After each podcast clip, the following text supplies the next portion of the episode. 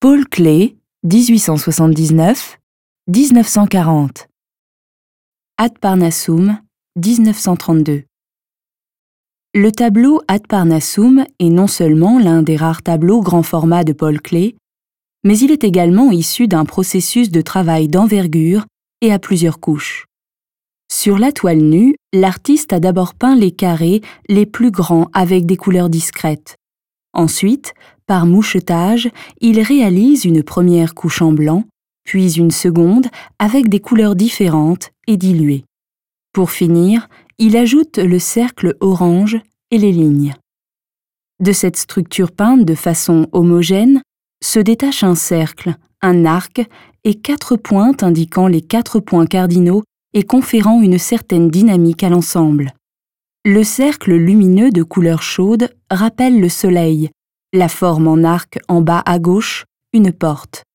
La grande pointe sur le bord supérieur peut être vue comme un toit, une montagne ou une pyramide. Il peignait de mémoire de façon abstraite, avait un jour estimé l'artiste. Effectivement, divers souvenirs se rejoignent dans Ad Parnassum.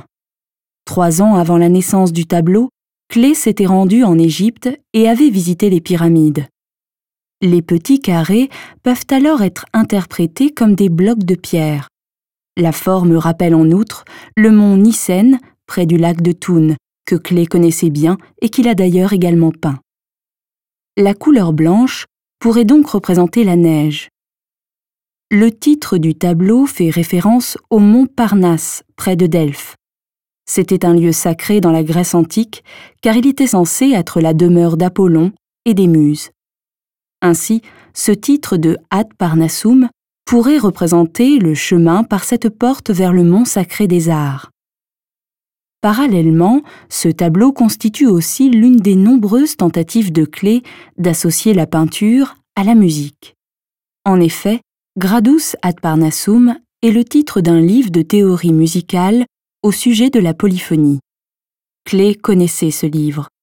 Pour cette raison, les différentes couleurs et formes peuvent également être perçues comme l'équivalent du son polyphonique d'un orchestre. Et les pointes, indiquant la gauche et la droite, peuvent être lues comme des annotations de crescendo pour l'une et de décrescendo pour l'autre. Le tableau est aussi notamment un souvenir de clé de son activité terminée peu de temps auparavant au sein du Bauhaus de Weimar, où il avait enseigné pendant dix ans et dont l'essence même reposait sur les exercices de création avec les formes géométriques de base.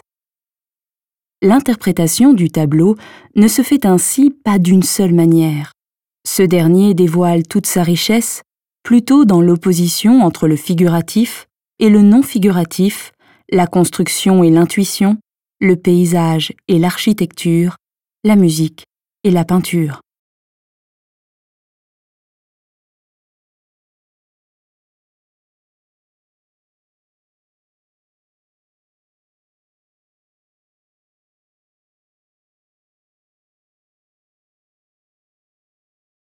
Visitez le musée des beaux-arts de Berne et voyez les œuvres originales et téléchargez l'application gratuite Moseen Bern dans le App Store.